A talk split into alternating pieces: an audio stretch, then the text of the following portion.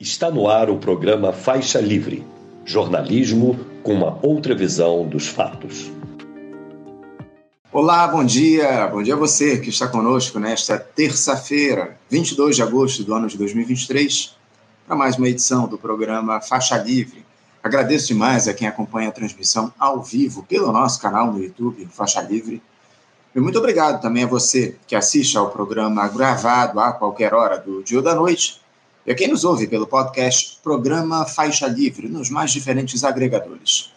Lembrando sempre que Faixa Livre é uma produção da jornalista Cláudia de Abreu, auxiliada por Isaac de Assis e pela jornalista Ana Gouveia. E parece que finalmente o presidente da Câmara, Arthur Lira, resolveu destravar o país. Depois de uma reunião com o presidente Lula, antes do embarque do petista aí para a África, o líder da Câmara prometeu votar o arcabouço fiscal esta semana, algo que foi confirmado ontem, em reunião de líderes no Congresso.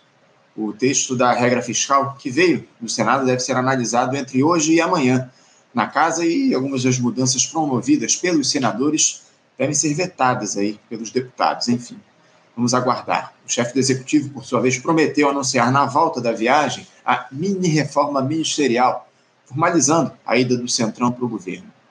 No campo da justiça, o Walter Delgado, aquele hacker lá de Araraquara, vocês se conhecem bem, foi condenado a 20 anos de prisão por ter invadido celulares de figuras ligadas à Operação Lava Jato, vazando, né?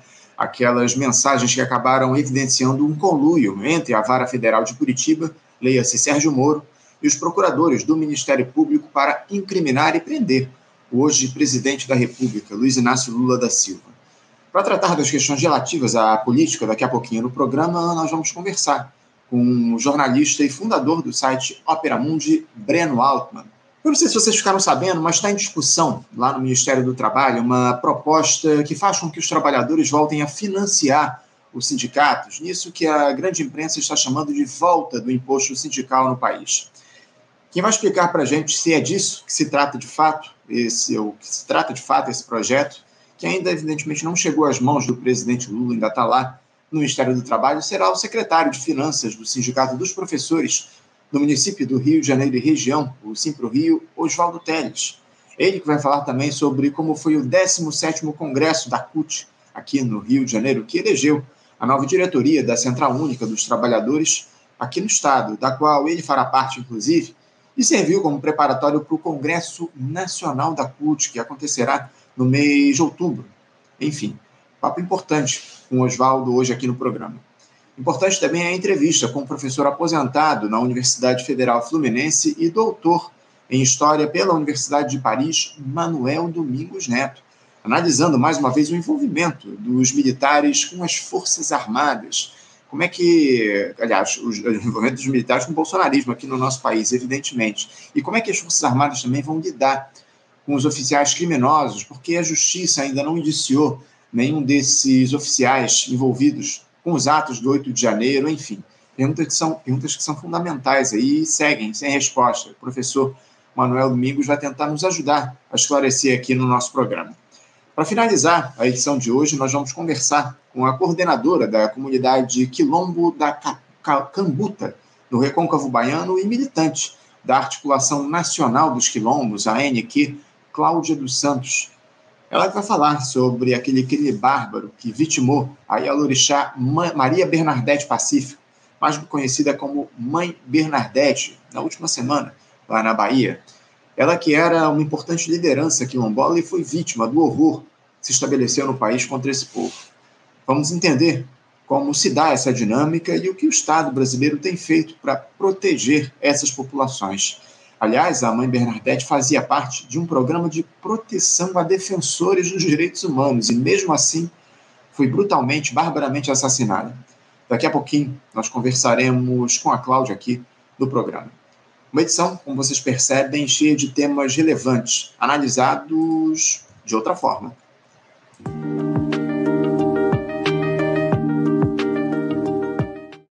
Eu já saúdo aqui do outro lado da tela o nosso primeiro entrevistado. Eu me refiro ao jornalista e fundador do site Opera Mundi, Breno Altman. Breno Altman, bom dia. Bom dia, Anderson. Bom dia a todos e todas que nos acompanham. Breno, agradeço demais, como sempre, aqui a tua participação com a gente no Faixa Livre. Muito obrigado por você se dispor a fazer esse diálogo com a gente logo cedo aqui no programa, Breno. E, e da última vez que a gente conversou aqui no Faixa Livre, daquela última vez para cá, pouco mais de dois meses, ô Breno, muita coisa mudou nesse país, onde o roteirista perdeu definitivamente o rumo, né? O Jair Bolsonaro está cada dia mais próximo da prisão, as Forças Armadas estão cada vez mais desmoralizadas e o preço da governabilidade para o presidente Lula está cada vez mais alto. O Centrão vai ganhar, vai ganhar cargos aí no primeiro escalão do governo, também, provavelmente, em instituições públicas, enfim, órgãos públicos, talvez a Caixa, a FUNASA. Aliás, isso é algo que se manteve, né? O senhor Arthur Lira dando as cartas no Congresso Nacional e paralisando a agenda política e econômica do país ao seu bel prazer. Verano, a gente vai tratar dos temas que têm movimentado a política de maneira individualizada daqui a pouquinho. Mas eu queria antes te ouvir uh, a respeito sobre esses quase oito meses de governo Lula. Tá, tá agitado tudo isso, não tá, Breno? Tá, é uma situação extremamente complicada, né? porque é, a origem disso está num resultado eleitoral muito contraditório. Qual é a contradição? O presidente Lula foi eleito, é fato conseguiu ter a maioria do povo ao seu lado, ele que é a principal liderança popular da história do país e o principal nome da esquerda brasileira. Mas a esquerda perdeu todas as demais eleições. A eleição parlamentar houve uma vitória da direita com um fortíssimo crescimento da extrema-direita. O principal partido da Câmara dos Deputados, por exemplo, é o PL, do Jair Bolsonaro. Das eleições para governador, Anderson, de Minas Gerais para baixo, que é onde está, onde estão os principais eh, as principais potências econômicas e a maior parte da população do país, no Sudeste e no Sul, houve uma vitória esmagadora da extrema direita. Cláudio Castro no Rio de Janeiro, Tarcísio de Freitas em São Paulo, Zema em Minas Gerais, uh, e assim por diante. Então, por, além de você ter um parlamento extremamente desfavorável, além de ter perdido a eleição para os governadores, você tem um judiciário complexo, como nós sabemos, as forças armadas comprometidas até, até a, a, a, a cabeça com o bolsonarismo, Uh, então, você tem uma relação, uma correlação institucional de forças muito desfavorável e também uma correlação social pouco atrativa, porque nós vivemos hoje, e já tem um bom período, uma desmobilização das classes populares, ou seja, o ânimo, a disposição, a capacidade de organização do povo anda num patamar muito baixo nós não temos tido grandes lutas, grandes mobilizações, e nem é, aí vem um problema dos equívocos políticos, e nem é, ao que me parece, a estratégia principal do governo recorrer à mobilização popular. Então, o governo fica ilhado numa institucionalidade muito desfavorável e não opera para alterar uma governabilidade social que também está fraca. Numa situação desse tipo, o que tem feito o governo? O presidente Lula tem conseguido, como um médico que vai à casa de um paciente, enfrentar os sintomas mais graves da doença que acomete o Brasil. É como um médico mesmo, vai lá, dá um remédio para reduzir a febre, dá um outro remédio para reduzir a dor, o, paciente já começa a andar, já se sente mais aliviado, já consegue se alimentar, mas a doença estrutural não está sendo tratada. Estão sendo tratados os sintomas da doença, que é normalmente a primeira coisa que faz o médico, tratar dos sintomas. Dar um conforto e permitir que o paciente faça as coisas básicas, uhum. que é se locomover, se alimentar, mas você tem que enfrentar a doença estrutural, o paciente não vai ser curado. O país tem algumas doenças estruturais provocadas pelo neoliberalismo. E essas doenças o governo tem pouquíssima força para enfrentar e também não tem vontade suficiente para correr os riscos inerentes a enfrentar essas doenças. Então, é uma situação de extrema dificuldade. Particularmente chama atenção uh, a, a, a, chantagem permanente do parlamento sobre o presidente da República. Nós vivemos uma mudança de regime político no país, Anderson. Já não existe mais o presidencialismo como previa a Constituição. Já não existe mais. Nós vivemos uma forma camuflada, autoritária, que ninguém decidiu, mas nós já vivemos uma forma de semipresidencialismo. É, Para mim, tá, isso está muito evidente, Obrano, que há muito tempo a gente já vive um cenário de semipresidencialismo aqui no nosso país. Eu ia, eu ia tratar desse tema um pouco mais à frente, mas eu queria aproveitar que você trouxe aqui para a gente, já para adiantar essa questão relativa a essa, essa figura que, no, nesse momento, toma conta da pauta política do país de alguma forma, que é o presidente da Câmara, o senhor Arthur Lira. Ele não tem se furtado, o Breno, a tentar defender o Jair Bolsonaro em todos esses escândalos, ou todos esses episódios que a gente tem visto aí nos últimos dias. Semana passada, o Arthur Lira disse aí com todas as letras, em referência a esses escândalos descobertos pela Polícia Federal, que os ex-presidentes mereciam um tratamento melhor no Brasil. Ou seja, ele segue aí como um operador do bolsonarismo. Diante disso, Breno, como é que o governo, com, com o governo aí querendo colocar o centrão para dentro da administração federal, estreitar os laços com o Arthur Lira, ter mais um bolsonarista sob a máscara do pragmatismo, no governo, que é o caso do presidente da Câmara, não é um risco muito grande? Como é que o Lula sai dessa sinuca de bico, digamos assim, visto que a estratégia que ele adotou pela governabilidade, como você muito bem disse, é o de ampliar o toma lá da cá no Congresso? Olha, grosso modo, um governo minoritário, e o governo Lula é um governo minoritário, ou seja, não tem maioria parlamentar, não tem maioria programática, não? repito, o povo elegeu um presidente de esquerda e um congresso de direita. Então, um governo minoritário, grosso modo, tem duas possibilidades. Que elas podem se mesclar, mas tem duas, duas formas de agir. Uma delas é a barganha no parlamento. A outra é a mobilização social para pressionar o parlamento. Você tem essas duas maneiras. Nenhuma delas, nenhum governo vai aturar somente com uma das duas opções. Não é possível um governo minoritário recorrer apenas à mobilização social e não negociar no parlamento. É, e tampouco quem opta pela negociação pode abdicar totalmente de algum nível de mobilização social. Mas o governo tem escolhido prioritariamente o acerto parlamentar, a negociação parlamentar, uh, e enfrenta dificuldades tremendas, porque está submetido a uma chantagem tão forte é, que o governo teve que o governo se vê obrigado, por conta da tática que optou, essa tática de não mobilizar a sociedade, essa tática de priorizar, de quase absolutizar a negociação dentro do parlamento, o governo se vê numa situação de inverter a ordem natural das coisas uh, de uma negociação. O governo primeiro paga e depois espera receber. Ele paga antecipado. É, não é assim, olha, vocês vão votar em tais e tais e tais projetos, depois que vocês votarem nesses projetos, a gente faz a reforma ministerial e amplia, porque vocês vão ter, é, digamos, dado um, um, passado pelo teste, entregue uhum. a mercadoria. Não, o governo está pagando antes, pagando tudo antes. E a mercadoria não é entregue, e aí o governo paga mais.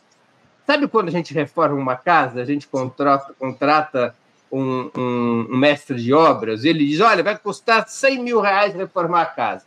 Aí a reforma anda metade, aí o mestre de obras chegou: oh, não é mais 100 mil, é 150 mil. Mas se eu sou 100 mil para reformar a casa, ah, doutor, mas teve um problema aqui, um problema lá, subiu o preço do cimento, subiu o preço da tinta, é 150 mil. Aí você, a reforma avança, mas não termina, ó, doutor, não é 150 mil, agora é 200 mil. Assim funciona é, o parlamento com o presidente Lula. Não entrega e aumenta o preço, não entrega e aumenta o preço, não entrega e aumenta o preço. E o governo se mostra muito frágil frente a essa pressão.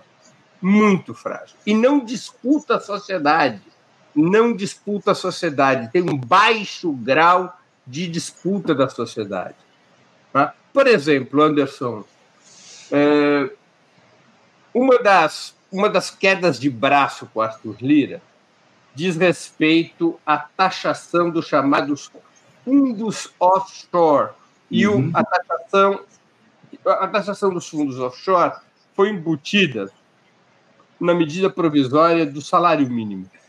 Tá certo? Está para vencer. Isso. É, essa semana agora. Isso. Então, ali se, era uma, uma das aberrações tributárias do Brasil. Não é? Os brasileiros que é, aplicam seu dinheiro em fundos no exterior não pagavam impostos. Uhum. Então, a tributação dos fundos offshore. Perfeito. O Arthur Lira quer tirar da medida provisória e fazer caducar a tributação dos fundos offshore para aprovar a medida provisória do salário mínimo. Olha só que queda de braço. Por que é que a SECOM, por que é que o governo não lança imediatamente uma gigantesca campanha pela reforma tributária progressiva? Uma campanha educativa de por que, que a reforma tributária tem que ser feita. Mas, mas uma campanha massiva dessas de arrebentar a boca do balão. Uhum. Que é uma maneira de encurralar o Lira, que é uma maneira de encurralar os deputados. Por que o governo não faz isso?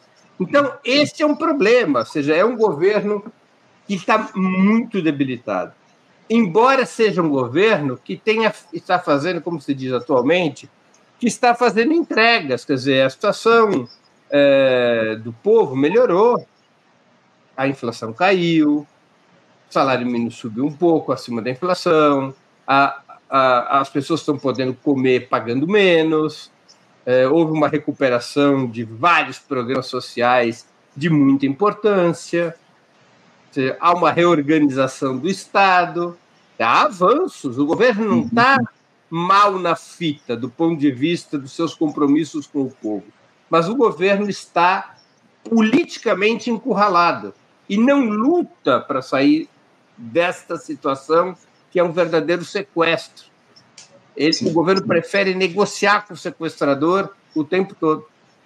É, está é, é tá claro que há avanços e a gente precisa reconhecer, acima de tudo, esses avanços estão colocados. Ainda que o, o termo de comparação anterior seja, não seja lá dos melhores, evidentemente a gente sabe bem que estava muito rebaixado o nível de comparação, mas de toda forma é evidente que há avanço, a vida do brasileiro tem melhorado ao longo desses últimos meses, mas eu queria ainda insistir nessa questão que você levantou, Breno, relativa à falta de disputa, está colocada dentro do, de, dessa gestão de ampla aliança, porque muito se falava né, antes do governo, até no iníciozinho, que essa seria uma gestão de disputa, mas ela está acontecendo num nível muito superficial. Uh, por que, que o, o, Lula ele segue nessa trajetória, o, o, o Breno, de tentar conciliar com a Câmara dos Deputados cada vez que cada vez aumenta mais o preço pela conciliação. Por que, que o Lula não parte direto aí para uma estratégia, para uma trajetória de, de, disputa? E eu queria aproveitar trazendo uma outra questão que eu ia trazer mais para frente aqui, porque ontem eu conversei aqui no programa, o Lira, o, o, o, Breno, com o professor João César de Castro Rocha, que você conhece bem.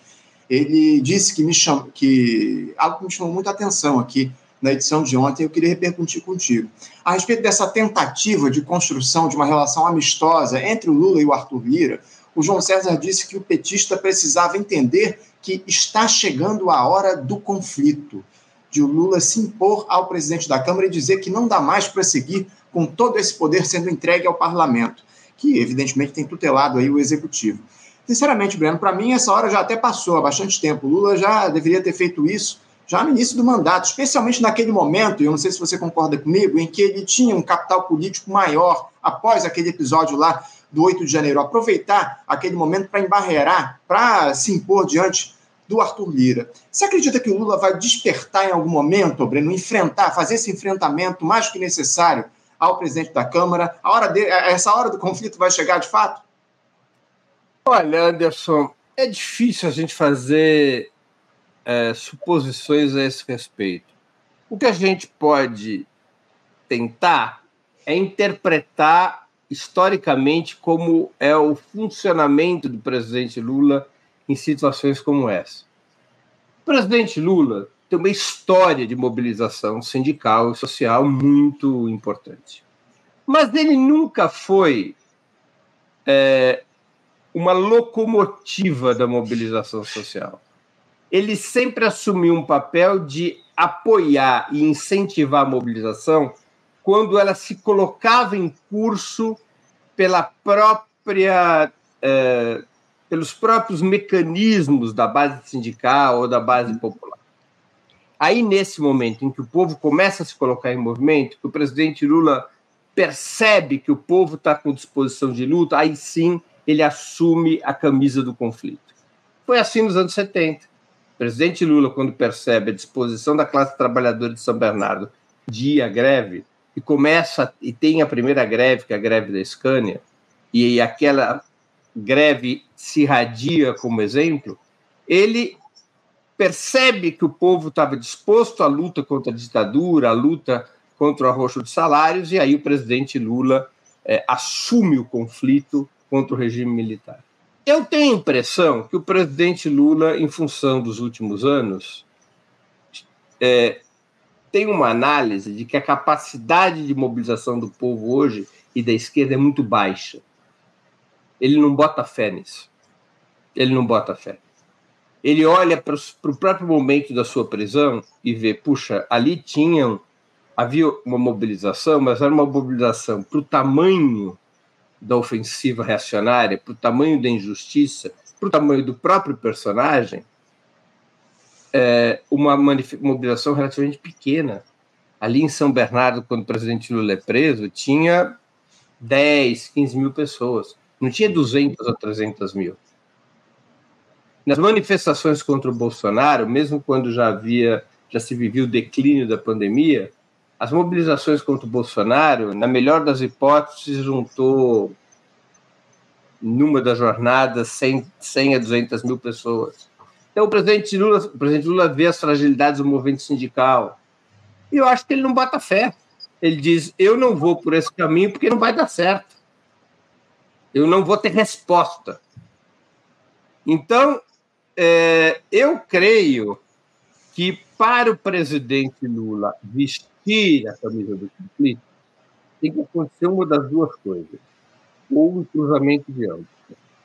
Primeiro, sinais de que há disposição de mobilização popular. Claro que aí nós vamos entrar numa situação complexa. Se, como é que vai haver mobilização popular se o presidente da República não puxar essa mobilização popular? ainda mais como a principal liderança política do país, né, Breno? Isso que me surpreende. O Lula é a principal liderança política do país e, nesse momento, ah. utilizando-se aí do seu, da sua capacidade de mobilização, poderia atuar justamente nesse sentido. O problema é que nem lá, durante o governo Bolsonaro, ele atuou nesse sentido. A gente não viu o Lula chamando as manifestações pelo fora Bolsonaro. Né? Parece que ele aguarda o povo é, começar a se movimentar para tomar parte disso, não? É, é, é a trajetória do presidente Lula. Ele opera dessa maneira. É a, é a, é a formação que ele recebeu no movimento sindical. É, a, é a, a maneira como ele construiu a sua cultura política. Então, ele tem essa característica. É, essa característica ela é negativa para certas situações e positiva para outras, né? É, no que, que ela é negativa? Ela pode atrasar ou atrapalhar a mobilização popular quando o presidente Lula não exerce a sua liderança nesse sentido. Ela é positiva porque, eu vou dizer uma coisa, Anderson: o presidente Lula, ao contrário de outras lideranças, jamais trairá o povo. Ele jamais se colocará contra a mobilização do povo. Ele jamais pulará de lado, porque ele funciona permanentemente com o dedo no pulso do povo brasileiro. Se o coração do povo brasileiro está batendo mais rápido, o coração do presidente Lula bate mais rápido. Se estiver batendo mais devagar, bate mais devagar. Ele não, não exerce seu estilo de liderança. Vamos fazer uma comparação. Diferentemente do que foi o falecido e saudoso Leonel Brizola.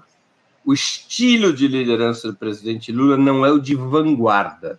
Uhum é o de síntese. São dois estilos diferentes de liderança. Você tem lideranças que exercem que se colocam à frente do povo e puxam o povo, tentam puxar o povo. Aceitam, inclusive, durante um certo tempo, ficar isolados, pregar no deserto. Há outros tipos de liderança que eles funcionam pela síntese. Ou seja, ele não ocupa esse papel de vanguarda, é um líbero atrás da zaga. Então, o presidente Lula tem como estilo ser o líbero atrás da zaga. Uhum. Lidera o time. Como lembra como jogava? Você não é dessa geração, mas você já deve ter visto no YouTube. Lembra como jogava o Beckenbauer? Não, eu não sou dessa geração, mas conheço bem. Então, o Beckenbauer era um jogador fantástico, um dos maiores da história. atualmente subestimado, porque quando se faz essas seleções dos maiores da história, é obrigatório o Beckenbauer. Sim. O Beckenbauer, ele era um, um líbero atrás da zaga que avançava até o ataque quando, quando o time estava ofensivo e recuava para proteger sua própria zaga quando o time estava na defensiva. Lula, presidente Lula, é Franz Beckenbauer. É esse o estilo dele. A gente não, não adianta a gente brigar com a realidade. Este é o estilo do presidente Lula. Isso faz, voltando para a política, isso faz com que o presidente Lula remeta a tarefa de mobilização permanentemente a terceiros, uhum. aos partidos, aos sindicatos. Em certas situações isso não seria um problema, mas hoje os partidos e sindicatos, e até mesmo os movimentos sociais, estão muito fracos. Então ele remete é, essa tarefa para quem não tem a força de cumpri-la. Uhum. E isto é uma contradição. Breno, eu, eu queria aproveitar aqui um, um, questionamento de um ouvinte nosso, tratando tudo disso que a gente, falando a respeito de tudo isso que a gente está tratando aqui no programa, o Leandro Parra, ele diz aqui, ó, Breno Altman, já não passou da hora do que restou da esquerda se reorganizar? Crises no PT, PSOL, PCB, etc., fragmentação das centrais sindicais, movimento popular igualmente fraco, como a gente está dizendo aqui. Enfim, como é que você vê essa possibilidade, essa necessidade de reorganização dessa dita eh, esquerda que não se rendeu, digamos assim, ó, Brando, ela se colocar nesse cenário de maneira mais firme? Olha, eu acho que nós estamos vivendo é o oposto nesse momento. E é um pouco inevitável. Há um certo processo é, de confusão e até de fragmentação. Por que, que ocorre isso? porque a realidade é mais dura do que os nossos desejos. Mesmo aqueles setores de esquerda que são antagonistas, ou seja, que propõem uma estratégia de confrontação, eles estão sentindo as dificuldades de colocar o povo em movimento. Não é que você tem uma esquerda antagonista, uma esquerda rupturista, uma esquerda radical, não que dê, e, ela, e essa esquerda tem eficácia. E ela consegue construir um caminho. Não tem eficácia não tem sido eficaz. Está muito isolada. O, a, o sarrafo está muito baixo. Por quê? Porque nós vivemos uma situação de profunda desmobilização. Não tem uma só categoria, por exemplo, movimento sindical, que você pode olhar e dizer essa categoria está puxando um ciclo de lutas. Nenhuma categoria. Você olha para os movimentos sociais e o único que para em pé é o MST, mesmo assim com um nível de atividades bem mais baixo do que no passado. Nível de, de atividades de luta pública, né? digo, de ocupações de terra. Então você tem uma situação concreta, às vezes na história, Anderson, acontece isso. Seja, o povo, por uma série de razões, está com pouca disposição de lutar. O povo se recolhe a uma situação de passividade. Isso é eterno? Não. Tem o que ser feito a esse respeito? Tem, mas tem que ter paciência. Tem que ter paciência, porque nós temos que entender que não é só o problema de vontade da direção. Eu, eu, eu, não, eu tampouco posso afirmar com certeza que se o presidente Lula liderasse um processo de mobilização, se ele iria funcionar. Pode até não funcionar, e o presidente Lula poderia até se desmoralizar. No primeiro de maio, Anderson, o presidente Lula dançou a borda da desmoralização. Tinha 5 mil pessoas aqui em São Paulo no 1 de maio, com a presença do presidente da República. Muito fraco. 5 mil pessoas a gente colocava no 1 de maio, nos anos 70, na clandestinidade, debaixo do regime militar. E houve um relativo empenho das centrais sindicais, foi um ato unitário, com a presença do presidente da República. Então, é, não é só, retomando, um problema de direção.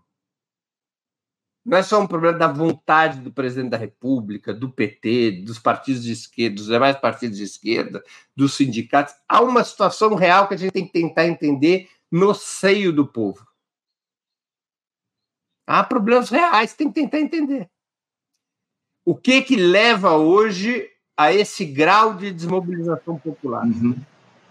É um problema dramático que exerce sobre a esquerda uma enorme pressão negativa, porque o que é a esquerda sem o povo estar disposto a lutar? Sim. Eu queria te questionar a respeito do seguinte, Breno, essas crises que a gente tem visto, que foi citado, foram citadas aí pelo nosso espectador Leandro Parra, especialmente no PCB, né? A gente observa lá um processo de crise muito intenso no partido que a gente tem, de alguma forma, abordado aqui, dialogado no programa. Esse processo de crise nos partidos de esquerda, eles estão diretamente relacionados à crise que há na sociedade, à falta de mobilização. A crise nos partidos, ela, ela é produzida pela falta de mobilização ou vice-versa. A falta de mobilização é produzida porque há uma crise nas representações partidárias no país. Não, eu acho que o principal fator de desestabilização e de crise, de confusão e de paralisia dos partidos de esquerda, cada qual com sua trajetória, tem a ver com a baixa, com a baixa disposição de mobilização popular. Isso é o fator principal. Uhum. Não é o único. Porque sem mobilização popular, você não tem uma pressão por exemplo, para equilibrar a força de atração da vida institucional. Aqui me refiro ao caso do PT, que tem uma fortíssima presença institucional. Que que é? Vamos pegar a história do PT. O PT nasce como um partido que expressa a mobilização popular. Era um partido dos sindicatos e dos movimentos populares. Isso que é o PT. Quando os movimentos sindicais e os movimentos sociais decaem na sua capacidade de mobilização, o que, que ganha força? Os mandatos parlamentares os mandatos governamentais. Então é uma gangorra. Em, mesmo em partidos menores, como o PCB, que não tem representação parlamentar, que não está em governos, também funciona assim.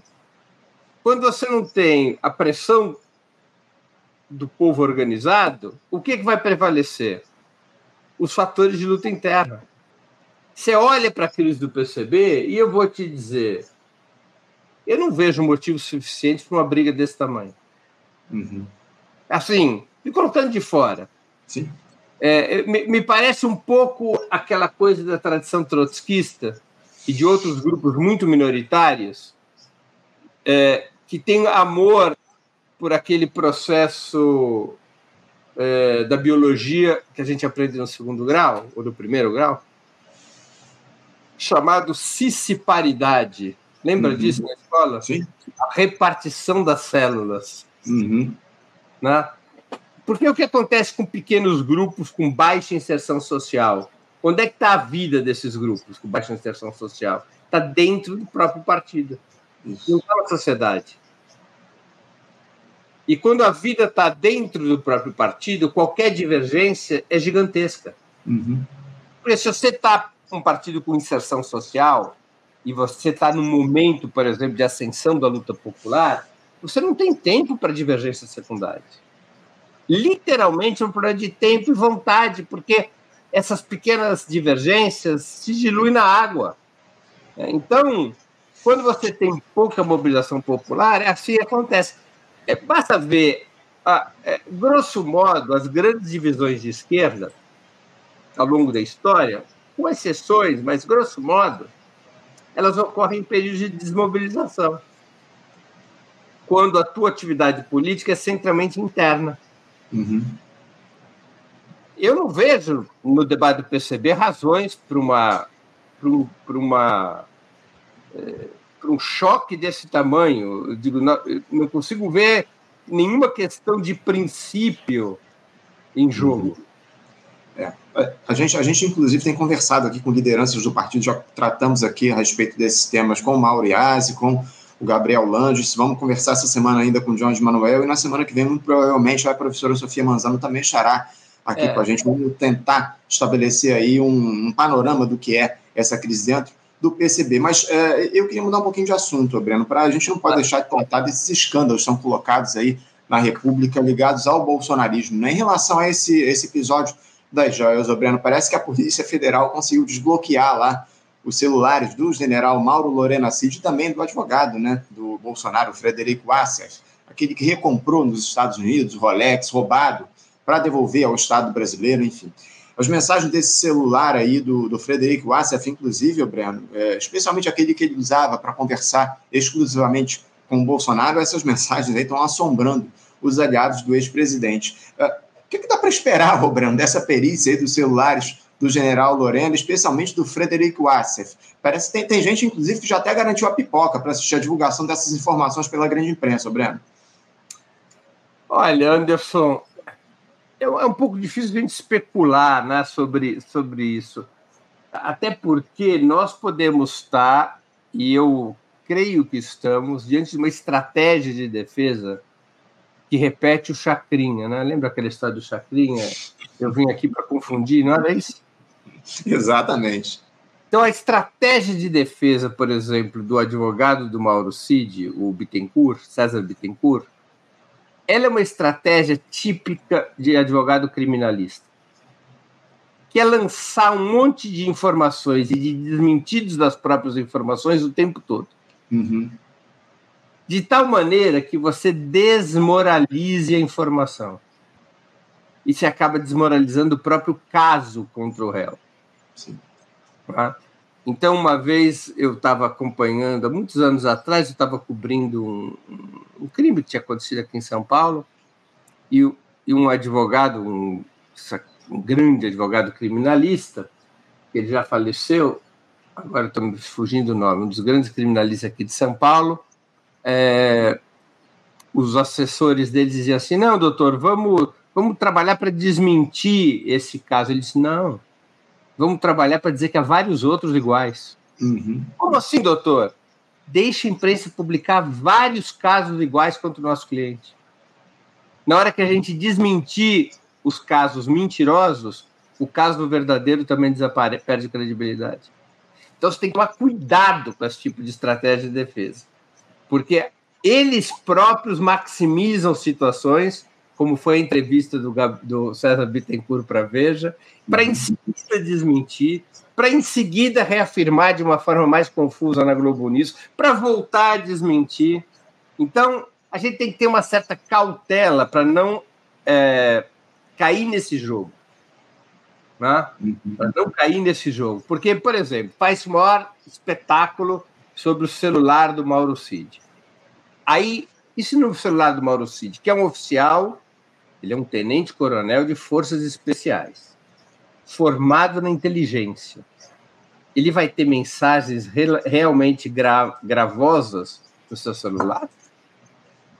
E aí revela o celular desse, daquele, daquele outro e não encontra nada.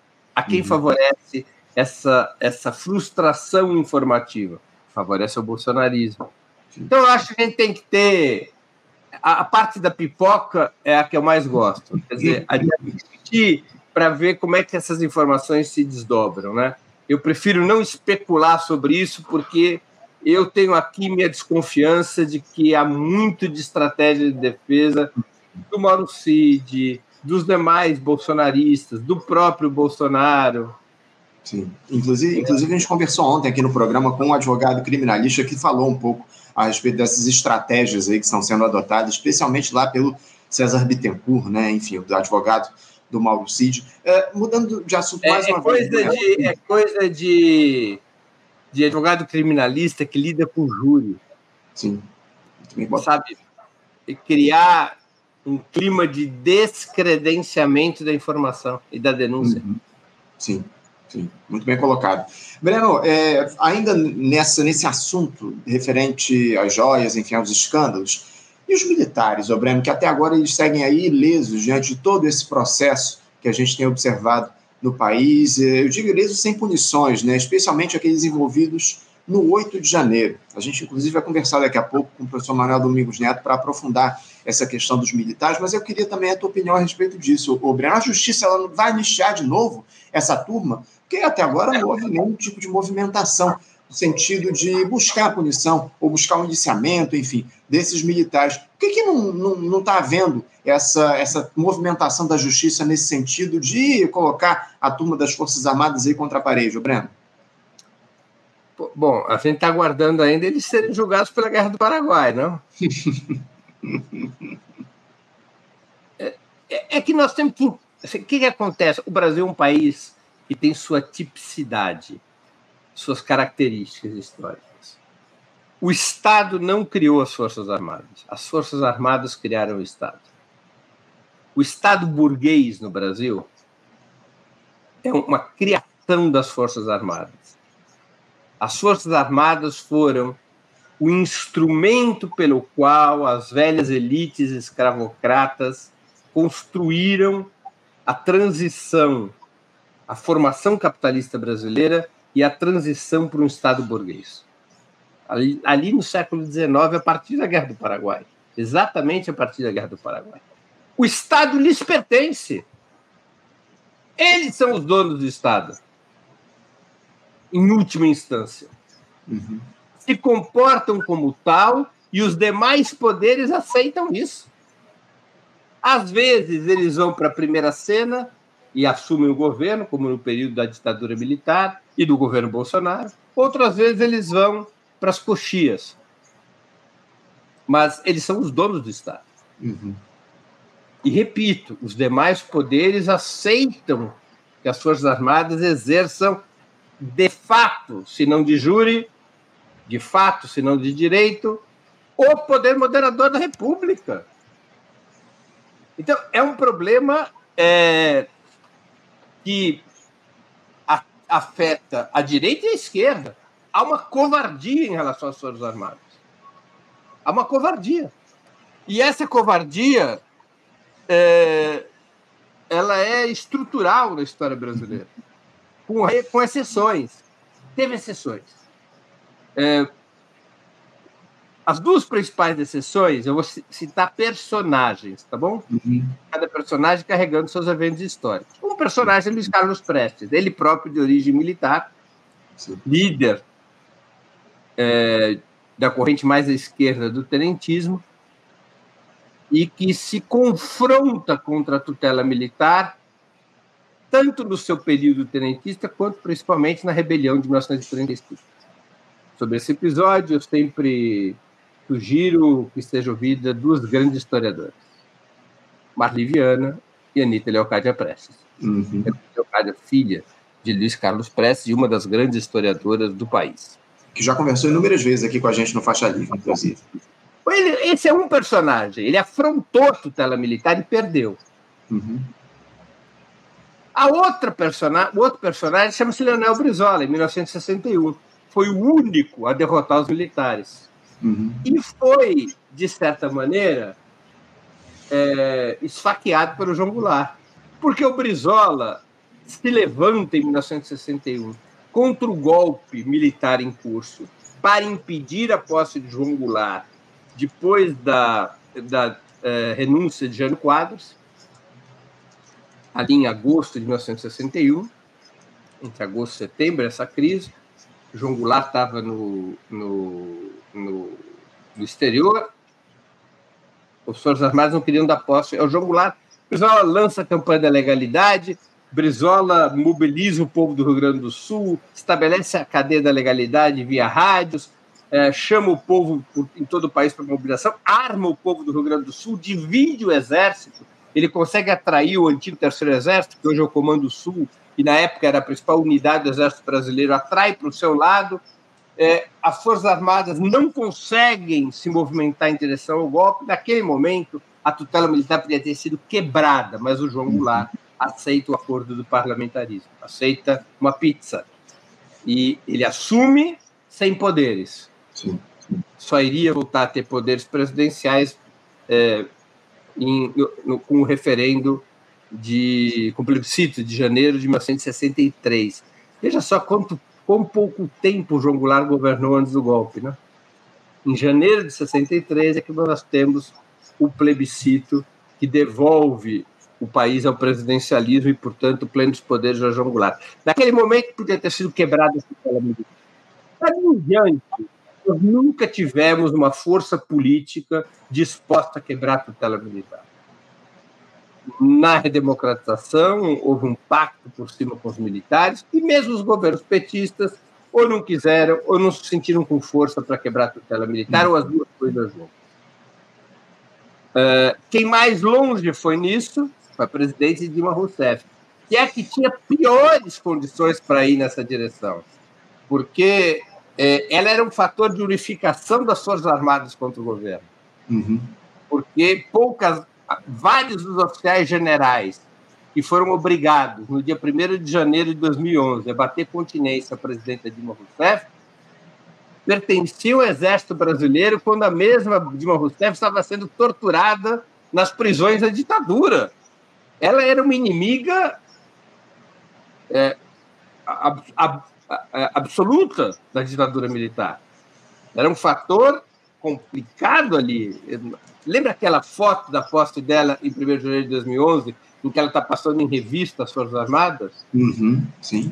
O que passou pela cabeça dos generais ao bater continência para uma mulher, uma estrutura tão machista como as Forças Armadas, e mais do que por uma mulher, por uma integrante da resistência armada à ditadura. O que deve ter passado pelos generais ao bater em continência aérea? Então, é, de lá para cá, de Brizola para cá, nós não tivemos, só para retomar o fio da armada, nenhuma força política que tivesse disposta a enfrentar a tutela militar e continua não havendo. Isso. O governo não se sente em condições ou não se sente disposto é, a enfrentar a tutela militar, muito menos o poder judiciário, é, é, uma, é um, o país vive de joelhos diante das Forças Armadas. É isso. Breno, o, o nosso papo ia longe aqui, ainda tem, tinha muitos temas para tratar, mas infelizmente a gente é refém do relógio. Eu tenho que seguir aqui o programa. Daqui a pouco você tem que abrir o teu programa também lá no Ópera Mundi. Eu agradeço, Breno, a tua participação, como sempre, aqui. Muita, muita alegria recebê-lo aqui no Faixa Livre. Muito obrigado por você estabelecer esse papo. A gente volta a conversar em breve a respeito das questões da política aqui no nosso país. Breno, muito obrigado pela tua participação. Um ótimo dia e deixa um abraço forte. Muito obrigado pelo convite, sempre às ordens do Faixa Livre. Um bom dia a todos e todas que nos acompanham. Valeu, Breno. Um abraço. Até a próxima. Conversamos aqui com o Breno Altman. Breno Altman, que é jornalista e fundador do site Opera Mundi, tratou conosco a respeito das questões relativas ao cenário político intrincado do nosso país nesse momento. Enfim, sempre bom receber uh, o Breno aqui no nosso programa. Você, ouvinte do Faixa Livre, pode ajudar a mantê-lo no ar. Faça sua contribuição diretamente na conta do Banco Itaú, agência 6157, conta corrente 99360, dígito 8. Esta conta encontra-se em nome do Sindicato dos Professores do Município do Rio de Janeiro e região, o Simpro Rio, uma das nossas entidades patrocinadoras, mas seus recursos são destinados exclusivamente para o financiamento do nosso programa. Você pode fazer sua doação de qualquer valor, utilizando também a nossa chave Pix, que é ouvinte@programafaixalivre.com.br. Sua contribuição é fundamental para a manutenção desta trincheira progressista no ar.